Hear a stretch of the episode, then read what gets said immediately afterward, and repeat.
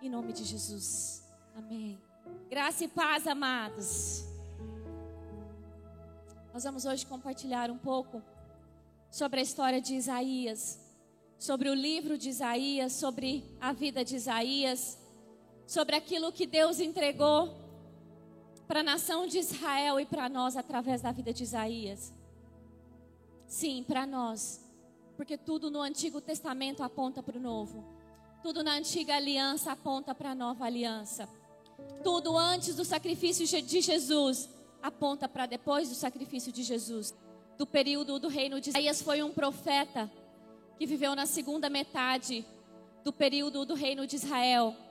E a mensagem que Deus entrega ao profeta Isaías é uma mensagem de correção, uma mensagem de julgamento, mas também é uma mensagem de esperança para aquele povo. Julgamento porque aquele povo estava em constante pecado. Julgamento porque Isaías 5 diz que eles eram árvores frutíferas, eles estavam em solo fértil, eles eram como é, videiras plantadas é, em uma área, em um terreno muito bom, videiras regadas, portanto não davam frutos. Eles recebiam direto da fonte, porém não frutificavam. E eles negaram o próprio Messias. O pecado deles, a Bíblia diz, Isaías diz que vinha de cima para baixo, que vinha dos seus líderes, dos seus governantes, dos seus príncipes para o povo. Aqueles governantes, a Bíblia diz que eles oprimiam os pobres, eles oprimiam as viúvas. A Bíblia diz que eles eram um povo idólatra, um povo que adorava deuses que não era o Deus de Israel. Então a Bíblia diz que o Senhor Deus entrega para Isaías uma palavra dizendo para aquele povo que julgaria aquela nação, caso eles não se arrependessem. E como aquela liderança era muito corrupta, como aqueles reis eram corruptos, como é, aqueles líderes eram corruptos, o povo também provava dessa mesma corrupção. A Bíblia diz que a unção que nós honramos, nós recebemos dela, nós provamos dela. Mas da mesma forma, quando nós estamos debaixo de um governo pecaminoso, quando nós estamos debaixo de um governo desleal a Deus, quando nós estamos debaixo de um governo corrupto, quando nós estamos debaixo de uma autoridade adúltera, nós precisamos nos atentar, porque a tendência desse povo é se tornar igual ao seu líder. Caso isso não aconteça, nós, nós seremos uma pequena parte da noiva separada por Deus.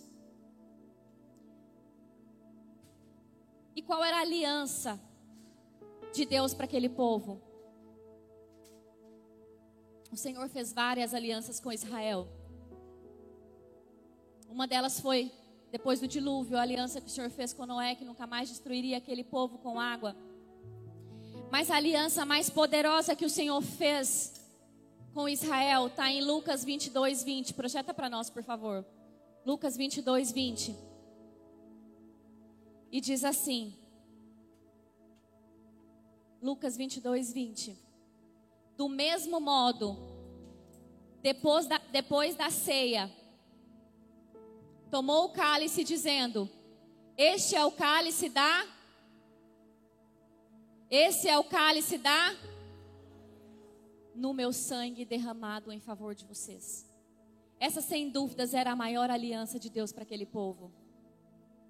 E essa foi justamente a aliança que Israel rejeitou. Israel rejeitou a aliança do Senhor para com eles, a aliança do sangue, a aliança de Cristo, aliança da cruz. E eles só poderiam ser remidos através da cruz e eles rejeitaram essa aliança, eles não receberam essa aliança e eles negaram a remissão. Isaías 1, coloca Isaías 1 para nós. Nós vamos ler alguns versículos do primeiro capítulo de Isaías. Nós vamos ver que do capítulo 1 ao capítulo 6 nós temos uma parte, daí a gente começa uma segunda parte. Isaías primeiro diz: Coloca o verso 4, por favor. à nação pecadora, povo carregado de iniquidade, uma semente de malfeitores, filhos que são corruptos. Eles têm abandonado o Senhor, eles têm provocado o Santo de Israel até a ira. Eles me, eles me deixaram e retrocederam. Talvez você tenha, pode deixar, talvez você tenha vivido muitos anos com o Senhor. Talvez você tenha uma história com o Senhor da sua adolescência, da sua infância, da sua juventude. Mas aqui, Isaías fala para aquele povo: vocês deixaram o Senhor. Deus manda Isaías, Isaías dizer: vocês deixaram o Senhor. Não importa qual história você viveu no passado, não importa qual história você viveu ontem. Não importa as razões que te fizeram com que você abandonaram o Senhor. Talvez você esteja aqui hoje de passagem. Talvez você veio aqui hoje porque deu vontade de vir a uma igreja evangélica e de ouvir uma palavra para ver o que, que ia dar. Mas eu quero te dizer uma coisa: o seu passado não pode te salvar. E o seu passado também não pode te condenar se o sangue de Cristo te alcançar. Não importa o que aconteceu, não importa quem te feriu, não importa quem te marcou, não importa o que te fez desanimar. O seu futuro é um só: é a eternidade com Cristo ou sem Cristo. Então você precisa escolher, independente do que fizeram com você, para onde você vai direcionar a sua vida. E aqui Isaías fala para aquele povo que aquele povo estava abandonando, deixando. E o verso 5 diz assim: Porque vós não deverias mais ser afligidos? Vós vos rebelareis mais e mais. A cabeça toda está enfermo enferma e o coração está fraco. A cabeça toda está enferma e o coração está fraco. Talvez nós tenhamos vivido dias e tempos em que a maior enfermidade que nós temos vivido e enfrentado é a fraqueza das nossas emoções. É a fraqueza do nosso coração, é o medo, é aquilo que tem atormentado a nossa mente, é aquilo que tem atormentado a nossa alma e que tem feito com que a gente pare. O maior elemento desses dias que nós estamos vivendo, desses anos que nós estamos vivendo de dor, de doença, o maior elemento que mais tem ferido pessoas é o medo. É a dor, é a insegurança, é a incerteza. E aquele povo também estava doente, doente nas suas emoções, doente nos seus pensamentos. E o verso 6 diz assim: Desde a sola do pé até a cabeça não há solidez porém feridas, hematomas e chagas putrefantes. Elas não têm sido espremidas, nem atadas, nem amolecidas com unguento. O que, que Deus estava falando através de Isaías? As pessoas estão feridas, estão com marcas, estão com chagas, mas elas não têm sido espremidas, nem atadas e nem amolecidas. Então a doença, a enfermidade, a marca, mas as pessoas não têm ido ao médico. O médico ele não mudou de posição, ele está no mesmo lugar. O pastor não mudou de posição, ele está no mesmo lugar. Mas quando eu tenho uma ferida, quando eu tenho uma marca, quando eu tenho algo que me dói, eu preciso sair do meu conforto e ir até o médico, expor as minhas feridas, mostrar as minhas vergonhas para que eu seja curado. Mas nós estamos em uma geração que pessoas escondem as suas feridas que as pessoas camuflam as suas marcas, camuflam as suas feridas, para que aquela dor, para que aquela doença continue te levando para o centro das atenções. Continue te promovendo a alguém que precisa de cuidado, alguém que é coitada, alguém que é sofrida, alguém que é uma vítima da vida. Então aquele povo estava assim, com feridas, com feridas apodrecendo, mas não se preocupava em tratar aquelas feridas. Verso 15. E quando estenderdes, estenderdes as vossas mãos, eu esconderei os meus olhos. Deus fala para aquele povo. Sim, quando vós fizerdes muitas orações, eu não ouvirei. As vossas mãos estão cheias de sangue. Aquele povo era o povo escolhido de Deus Aquele povo era o povo separado por Deus. Aquele povo era descendente, estava ligado, era o povo da promessa. Mas Deus fala para ele: quando vocês orarem, eu não vou ouvir. As vossas mãos estão cheias de sangue, e essa é a razão. E Eclesiastes 9:10 pode manter em Isaías, mas Eclesiastes 9:10 diz: Tudo quanto te vier às mãos para fazer, faz conforme as tuas forças. E Deus fala através de Isaías: As mãos de vocês estão sujas de sangue. Mãos falam de serviço. Mãos falam de atitudes. Mãos fala daquilo que a gente dá. Mãos fala do nosso comportamento. Mãos fala de como nós servimos. E Eclesiastes diz assim: tudo o que vier às suas mãos, faça conforme as suas forças. Conforme o quê? Conforme as suas forças. Em Eclesiastes a Bíblia não diz assim: faça conforme as suas possibilidades. A Bíblia não diz assim: faça conforme a sua vontade.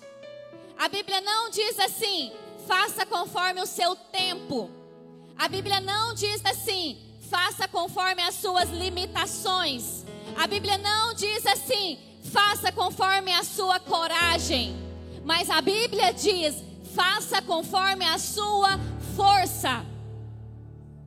E se você não faz conforme a sua força, o que tem nas suas mãos para apresentar diante do rei?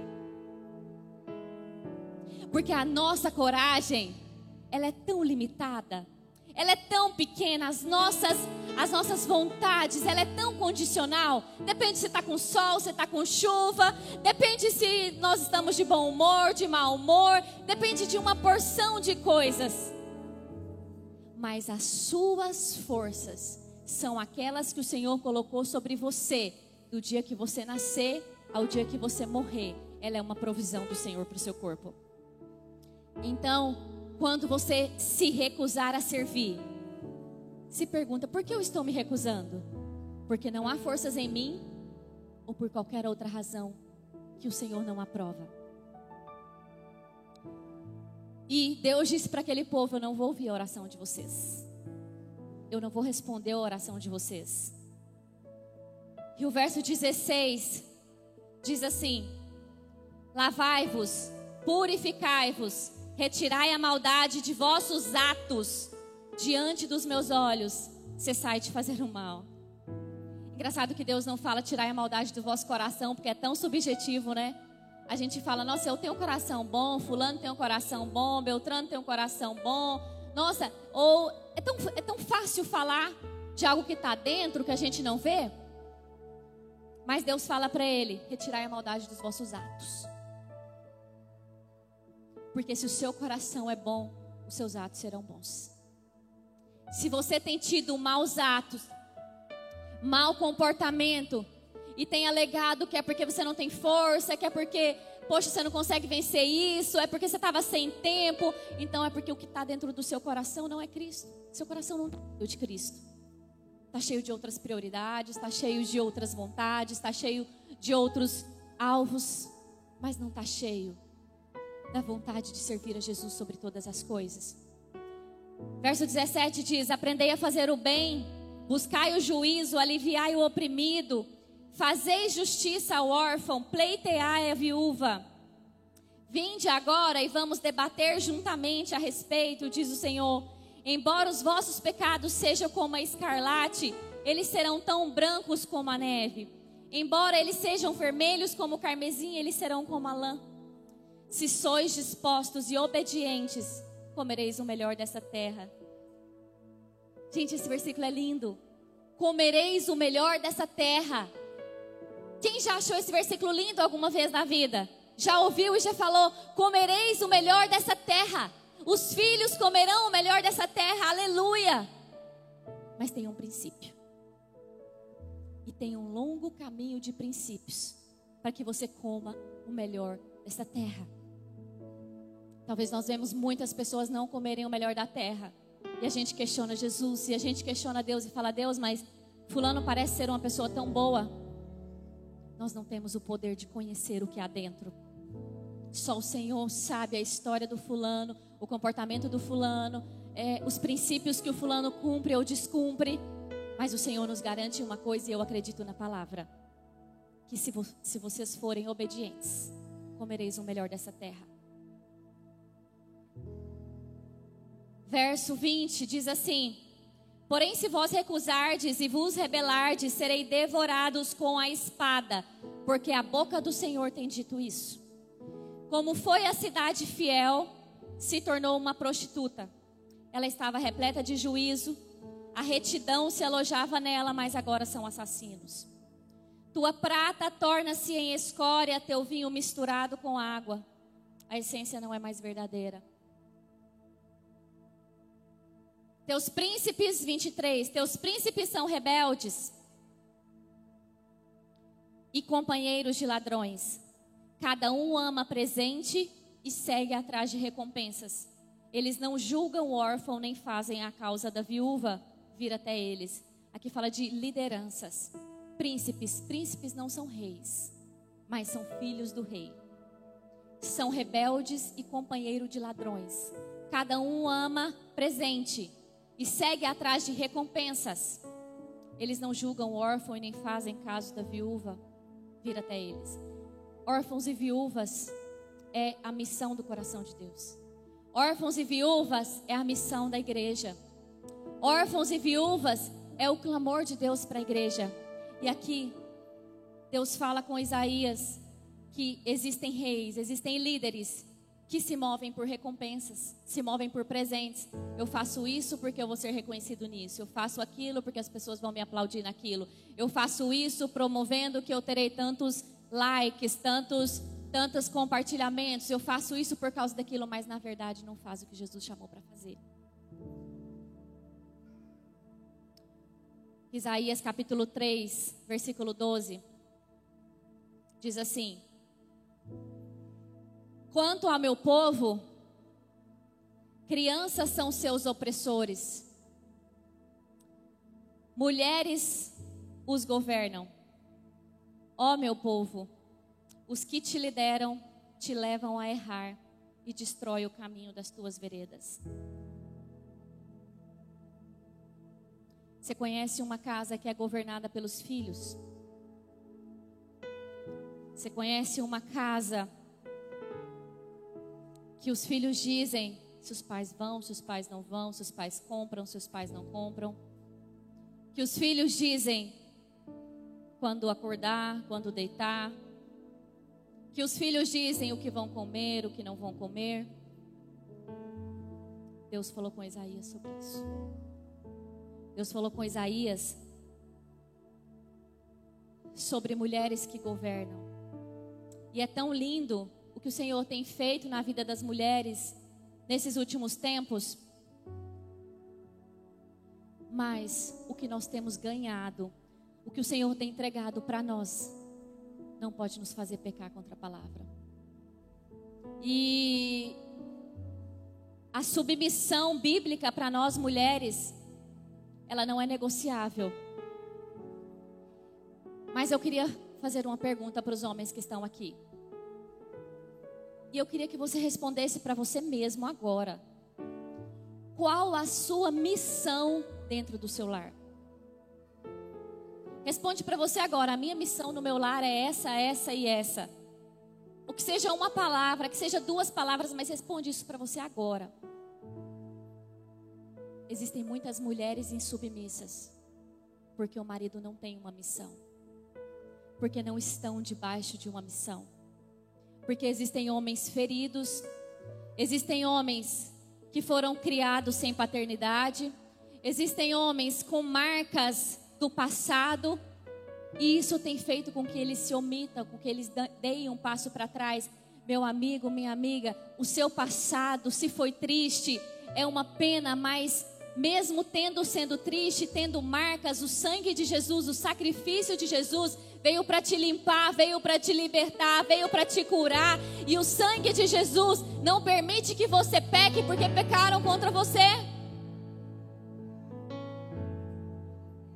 Você precisa conduzir a sua casa com uma missão. A sua família precisa conhecer qual a sua missão para que eles andem debaixo da sua missão. A submissão só é possível onde há uma missão. Submissão não é obedecer a gritos, obedecer a ordens. Submissão é caminhar debaixo de uma missão. E eu quero declarar: se até hoje na sua casa não houve uma missão, a partir de hoje haverá. Eu quero profetizar.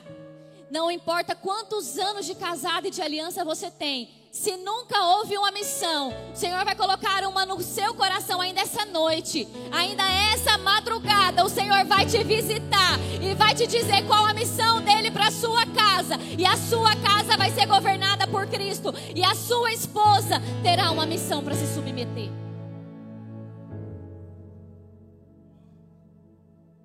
Dificilmente você vai ver filhos desequilibrados em lares saudáveis. Isaías 31, 1 Deus fala assim, Isaías 31, 1. Ai dos que descem ao Egito. A Luciana ministrou isso no louvor. Ai dos que descem ao Egito, buscando ajuda e confiando em cavalos. Confiam em carruagens porque elas são muitas, em cavaleiros porque eles são muito fortes porém não olham em direção ao Santo de Israel e nem buscam o Senhor. Além disso, ele também é sábio e trará o mal e não revogará suas palavras. Porém, levantar-se-á contra a casa dos fazedores de mal e contra o exílio daqueles que obram a iniquidade. Verso 3: Agora os egípcios são homens e não Deus e os seus cavalos carne e não espírito. Quando o Senhor estender a sua mão, tanto o que ajuda cairá, quanto aquele que é ajudado fracassará, e todos eles falharão juntamente. Muitas pessoas voltando ao Egito. Muitas pessoas negociando princípios, negociando valores. Muitas pessoas lembrando que lá no Egito tinha algo que você não pode ter agora, aqui que você serve Jesus. Muitas pessoas voltando e falando: não, só isso eu vou pegar do Egito, só aquilo eu vou pegar do Egito. Não é só uma coisinha de nada que eu fazia antes, que eu vou voltar a fazer, porque nós estamos num momento muito difícil e isso vai nos ajudar. E a Bíblia diz assim: que cairão os que ajudam e os que são ajudados. Porque cavaleiros e cavalos não são carne, não são espíritos, são carne.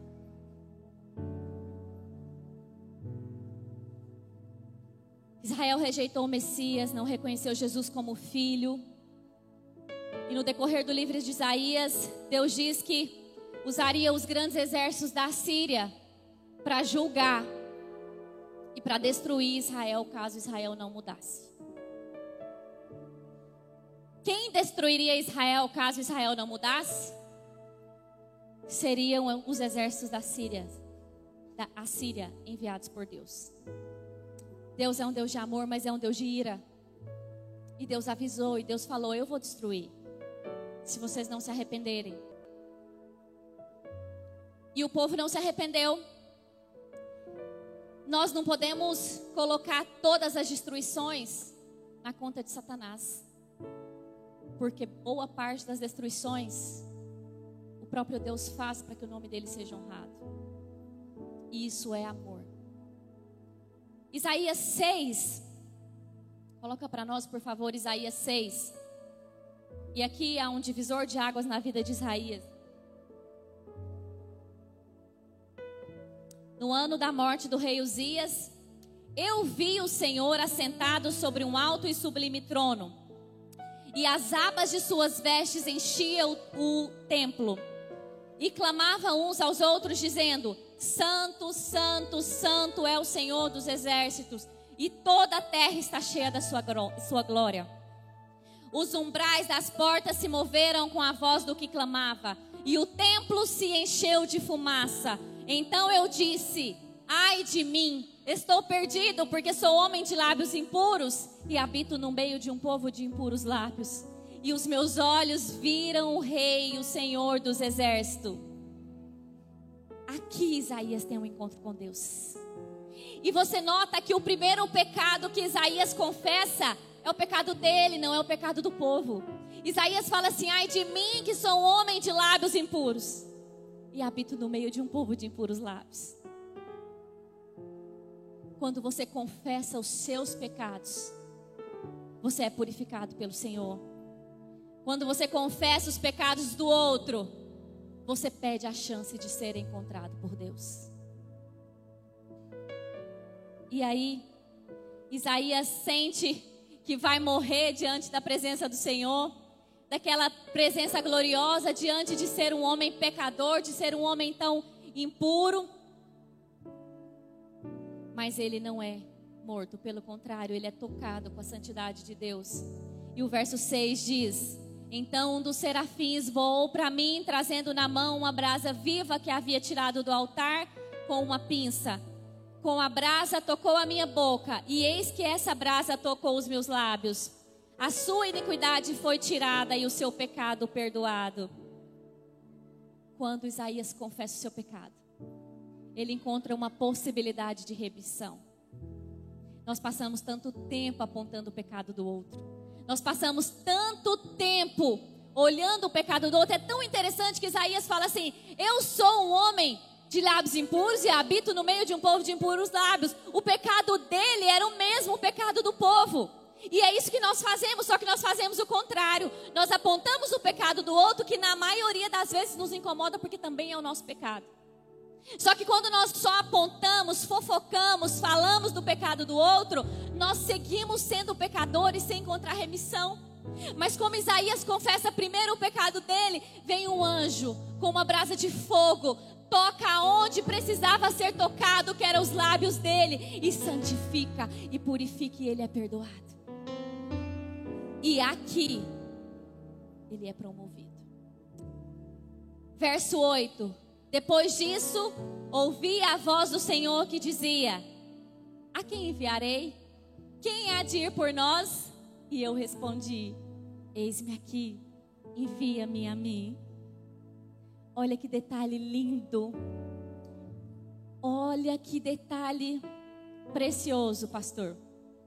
Até aqui, Isaías não tinha sido comissionado profeta. Até aqui, Isaías não tinha sido enviado como profeta. Até aqui, Isaías tinha coração de profeta, tinha disposição de profeta, tinha obediência de profeta, mas ele era só um servo. E por estar fazendo o que ele nasceu para fazer, sem ser comissionado para isso, agora ele recebe a unção de profeta. Tem gente esperando que receba coroa antes de servir. Tem gente esperando ser comissionado antes de fazer, antes de se dispor. Ei, profeta não é um cargo, não é um título, pastor não é um título, é, é, é servo não é um título, é um comportamento, são mãos disponíveis para fazer aquilo que você nasceu para fazer. Não foram pessoas que te chamaram, não foram pessoas que te comissionaram. Você foi sonhado antes da fundação do mundo. Você já nasceu sendo. Faça. Faça. Que se aprouver o Senhor um dia, Ele irá te dar o título. Mas se não aprouver o Senhor, talvez você nunca tenha esse título, mas você vai passar a sua vida fazendo o que Deus chamou para fazer.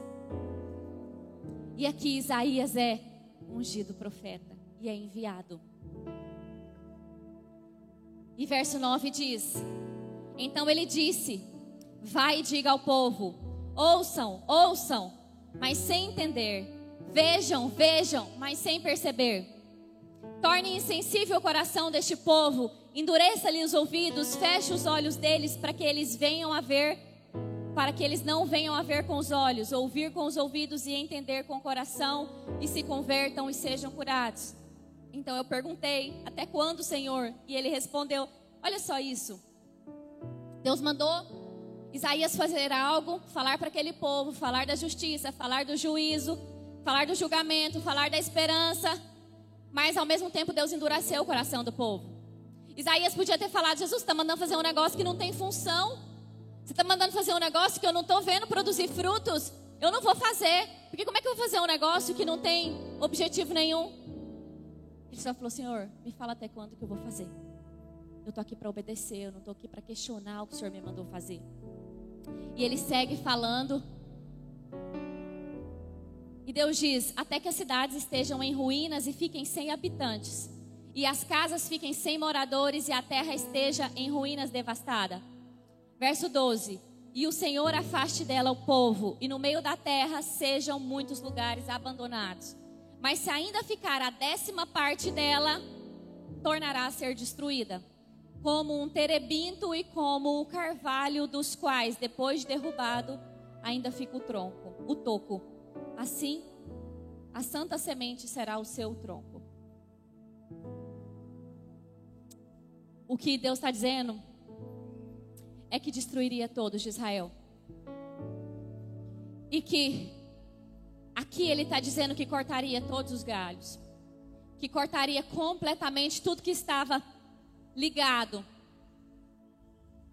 Serão destruídos, mas assim como o terebinto e o carvalho deixam o tronco quando são derrubados, assim a santa semente será o seu tronco. E ele diz: só vai restar uma semente do povo de Israel o resto vai ser cortado. Essa semente será um tronco. Coloca aquela imagem, por favor, Tiago. Essa semente será um tronco. E esse tronco é o próprio Cristo. Assim acontece um enxerto. Talvez você já tenha visto, talvez não. É cortado o galho que está na árvore e é pegado uma espécie diferente que não pertence a essa espécie é enxertada. Pode tirar.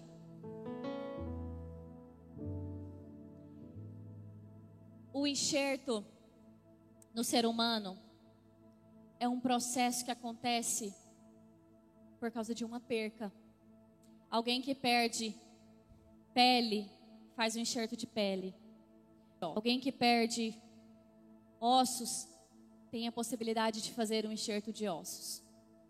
Quem perde algo passa por essa situação triste de ter que fazer um enxerto. Mas para que haja um enxerto, precisa haver perda. Só é possível fazer um enxerto onde houve perda. Para que haja um enxerto numa planta, aquele galho precisa morrer. Deus precisou endurecer o coração do povo de Israel.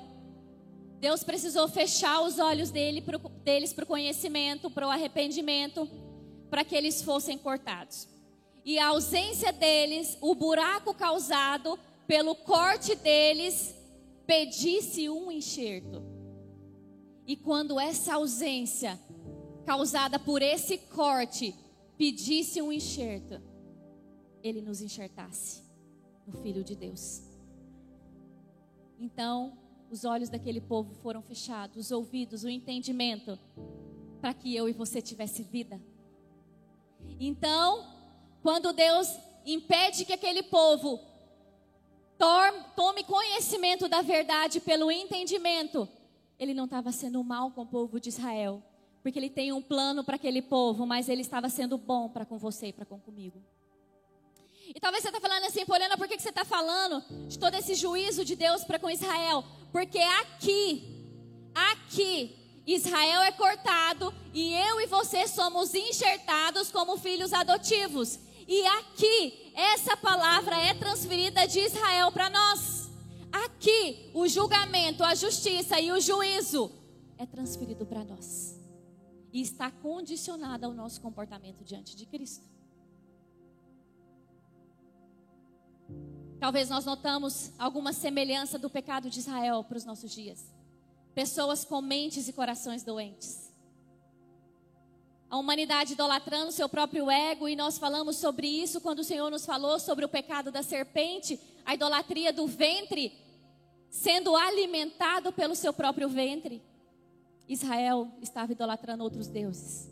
O maior Deus desse tempo é o ego das pessoas, é os próprios desejos das pessoas, são as suas próprias vontades, é o, é o eu mereço contrário à cruz, é o eu mereço contrário ao que Deus disse. Homens sem missão estabelecida dentro das casas, mulheres dando ordens, filhos governando as famílias com a insubordinação. E aí, 1 Reis 19, 18. Nós já vamos terminar. 1 Reis 19, 18 diz assim: Deus estava falando com Elias. Elias, quando estava lá na caverna, escondido, né, Deus manda alimentar ele, ele volta para a caverna. E Elias, todo dramático lá, e ele fala para Deus assim: quando Deus fala com ele, Deus, Jezabel matou todos os profetas. Só eu sobrei e eu tô com medo. E Deus vai e fala isso aí para Elias. Deus diz assim: no entanto, fiz sobrar sete mil em Israel, todos aqueles cujos joelhos não se inclinaram diante de Baal, e todos aqueles cujas bocas não os beijaram. Elias não estava sozinho. Havia um remanescente. Havia um povo. Romanos 11. E agora, Paulo nos fala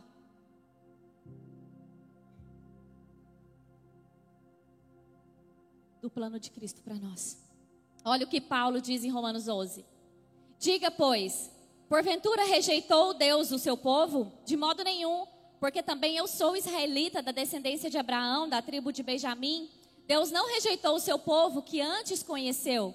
Ou não sabeis o que a Escritura diz a Elias, como fala a Deus contra Israel, dizendo: Senhor, mataram os teus profetas, derrubaram os teus altares, e só eu fiquei, e buscam a minha alma? Mas o que lhe diz a resposta divina? Reservei para mim sete mil homens que não se dobraram os joelhos a Baal. Assim, pois, também agora, neste tempo, ficou um remanescente segundo a eleição da graça. Mas se é por graça, já não é pelas obras. De outra maneira, a graça já não é graça. Se, porém, é pelas obras, já não é mais graça. De outra maneira, a obra já não é obra. Pois que os, o que Israel buscava não o alcançou, mas os eleitos o, e os outros foram endurecidos. Como está escrito: Deus lhe deu um espírito de profundo sono olhos para não verem, ouvidos para não ouvirem, até o dia de hoje. Verso 9: E Davi diz: Torne-se-lhes a sua mesa em laço e em armadilha, e em tropeço por sua retribuição. Escureça-se-lhe os olhos para não verem, e encurvem-se-lhes continuamente as costas. Digo, pois, porventura tropeçaram para que caíssem? De modo nenhum, mas pela sua queda veio a salvação dos gentios para incitar a emulação, a comparação. E se pela queda é a riqueza do mundo, ou seja, pela queda de Israel, é a nossa riqueza, e a sua diminuição, a riqueza dos gentios, quanto mais a sua plenitude. Então haverá grande glória quando o Senhor restaurar Israel. Agora, verso 19. Dirás, pois, os ramos foram quebrados para que eu fosse enxertado. Está bem, pela sua incredulidade foram quebrados, e tu pela fé. Então não te ensoberbeças, mas teme. E tu estás em pé pela fé. O que Paulo está dizendo? Que Israel foi quebrada como um ramo da videira por sua incredulidade, por sua incredulidade porque não creram no Cristo não creram no sacrifício da cruz, não creram em Jesus. Mas Paulo diz assim: e tu só está de pé pela fé, porque você creu no sacrifício, porque você creu em Jesus. Mas Paulo termina dizendo então: não se ensoberbeças, mas teme. Olhe com temor e com tremor para Cristo. Por quê? Verso 21. Porque se Deus não poupou os ramos naturais, teme que não poupe a ti também. Considera, pois, a bondade e a severidade de Deus para com os que caiam, caíram. Severidade, mas para contigo benignidade. Se permaneceres na sua benignidade, de outra maneira tu também será cortado. Paulo faz aqui o papel que Isaías fez lá atrás. Ele traz para a nova aliança e ele diz assim: Vocês, Israel foi cortado pela incredulidade. Vocês foram enxertados pela fé, porque creram. E Paulo diz também que a fé sem obras é morta. Que então, se as suas obras não testificam a fé, porque não há fé. E a Bíblia diz que aquele que me ama é quem me obedece. A gente fala isso todo culto. Quem me ama é quem me obedece. E aí Paulo fala: olha, se os ramos naturais foram cortados, você imagina os que não são naturais. Por isso nós estamos falando sobre o que Isaías falou para Israel, porque hoje nós somos o Israel de Deus. Hoje nós somos o povo escolhido por Deus. Mas há um caminho de obediência, há um caminho de princípio. Isso que nós lemos é Romanos 11. Romanos 12, Paulo segue explicando do que, que ele está falando, para o povo não achar, não é, é só graça. Ele segue dizendo assim, Romanos 12, 1. Rogo, pois, irmãos, pela compaixão de Deus, que apresenteis os vossos corpos em sacrifício vivo, santo e agradável a Deus, que é vosso culto racional. E não sede conformados com esse mundo, mas sede transformados pela renovação do vosso entendimento, para que experimenteis a boa, agradável e perfeita vontade de Deus. Se você quer ser separado, se você quer ser uma geração eleita, você não pode ser amigo do mundo, você não pode se conformar com o que está acontecendo lá fora, você não pode estar aqui dentro, mas quando você sai, você vive igual todo mundo, você vive igual seus amigos, você vive igual seus parentes, você não é diferente. Renovai a vossa mente. Não vos conformais com esse mundo, mas sejam transformados. Romanos 12, 20 diz: Portanto, se o teu inimigo tiver fome, dá-lhe de comer. Se tiver sede, se quem tiver fome, se quem tiver fome, se quem tiver fome, seu inimigo não é seu amigo, não é o mendigo, não é o moço do sinal, não é o seu parente, é o seu inimigo. Se o seu inimigo tiver fome, dá-lhe comer. Se tiver sede, dá-lhe de beber. Porque fazendo isso, amontoarás brasas vivas sobre a sua cabeça. A Bíblia diz assim: Buscai a paz com todos e a santificação, sem a qual ninguém verá o Senhor. A Bíblia diz que Isaías foi santificado e perdoado quando uma brasa viva tocou a sua língua. E a Bíblia diz que a forma de ser tocado com uma brasa viva é servindo o seu inimigo. Que a forma de ser purificado com uma brasa viva é servindo aqueles que você deveria odiar. É sendo provedor para as pessoas que você menos gostaria de ser. Quando você faz isso, quando você sai do seu conforto e vai para a cruz, quando você sai do seu conforto e vai para o altar de sacrifício, você amontoa brasas vivas sobre a sua cabeça, você é santificado e você garante que você pode ver a Deus. Há um caminho para se encontrar com Deus. Há um caminho para se encontrar com Jesus. Há um caminho para a eternidade. E esse caminho não é apenas visitar uma igreja aos domingos. Esse caminho é estar no altar do sacrifício todos os dias da sua vida.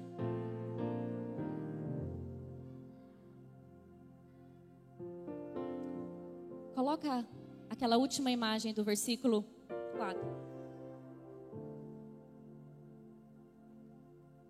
Quero te fazer uma pergunta. O que você fez essa semana para te santificar? O que, que você fez esse ano, que você pensou esse ano, eu vou ser diferente nisso. Esse mês me veio um estalo que eu pensei, poxa, eu estou errando nisso, eu estou pecando nisso, eu vou ser transformado, eu vou mudar nisso. Hoje, talvez você viu um erro com seus filhos, com a sua família, talvez caiu a sua ficha que você não tem tirado tempo para ensinar os seus filhos a Bíblia, você não tem tirado tempo para instruí-los no caminho, ou talvez você caiu sua ficha que você tem desonrado a sua esposa com palavras, com comportamento, ou caiu a sua ficha que você tem desonrado sua família não dando uma missão para eles. O que que você mudou nesses últimos dias? O que, que você santificou nesses últimos dias? Mas que lhe diz a resposta divina? Reservei para mim sete mil homens que não dobraram os joelhos a Baal. Nós temos na terra em torno de sete bilhões e meio de pessoas.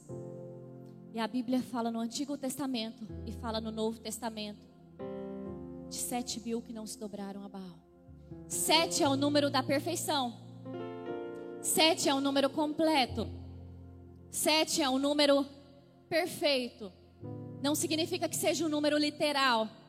Mas se a gente traz para a nossa realidade de sete bilhões e meio, sete mil homens não é nem um por cento desse total. Mas existem sete mil homens que não se venderam.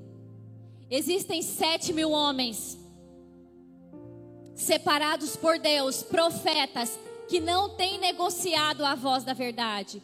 Existem sete mil homens que não têm escolhido manchar o vestido da noiva em troca de favores financeiros. Existem sete mil homens que não têm manchado o vestido da noiva adulterando contra suas famílias. Existem sete mil homens que não têm ferido a noiva de Cristo mentindo. Existem sete mil homens que não têm feito acordos financeiros ilegais por causa de Jesus. Existem sete mil homens que não negaram a Cristo. Você não está sozinho. Você não está sozinho. Talvez você se sente sozinho porque só você toma decisões estranhas, porque só você renuncia coisas financeiras por obediência a Jesus. Talvez você ache que você está sozinho porque você faz umas coisas malucas porque Jesus mandou você fazer. Talvez você tá, ache que está sozinho porque só você se veste assim, porque Jesus pediu para você se vestir assim. Talvez você se sinta sozinho por uma sequência de coisas, mas você não está sozinho. Existem sete mil homens que não dobraram seus joelhos a Baal. Eu quero que você se coloque de pé.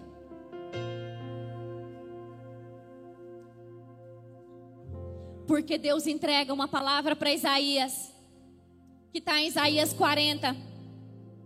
E Deus diz assim: para aqueles que se arrependessem.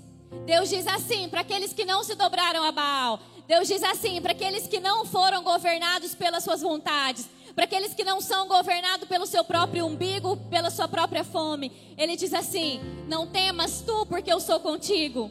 Não estejais aterrorizados, porque eu sou o teu Deus.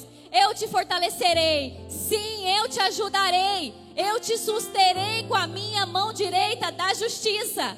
Eis que todos eles estavam enfurecidos contra ti, envergonhados e confundidos. Eles serão como nada, e aqueles que lutam contra ti perecerão. Tu os buscarás e não os encontrarás. Aqueles que lutaram contigo, aqueles que guerreiam contra ti serão como nada e como coisa alguma, porque eu, o Senhor teu Deus, segurarei a tua mão direita dizendo: Não temas, eu te ajudarei. Feche seus olhos, Pai, em nome de Jesus. Senhor, eu oro para que aqui o Senhor encontre boa parte desses sete mil que não se dobraram a Baal. Eu oro, Jesus, para que aqui o Senhor encontre pessoas que não negociaram a tua verdade. Eu oro para que aqui o Senhor encontre filhos que estão no altar do sacrifício, independente do que aconteça. Eu oro para que aqui os seus olhos encontrem os remanescentes dessa geração. Pai, eu oro para que aqui exista uma noiva pura. Uma noiva que se preocupa em se limpar todos os dias. Uma noiva que se preocupa em ser tocada por brasas vivas no altar. Que a santifique todos os dias. Pai, eu oro para que nós não negociemos a tua verdade, para que nós não negociemos a tua palavra. Eu oro, Pai, para que de fato nós sejamos a geração eleita, separada, para que nós sejamos esse percentual tão pequeno que te ama mais do que todas as coisas, que te ama mais do que esse mundo, que te ama mais do que tudo que nós podemos viver nesse pequeno intervalo de tempo aqui.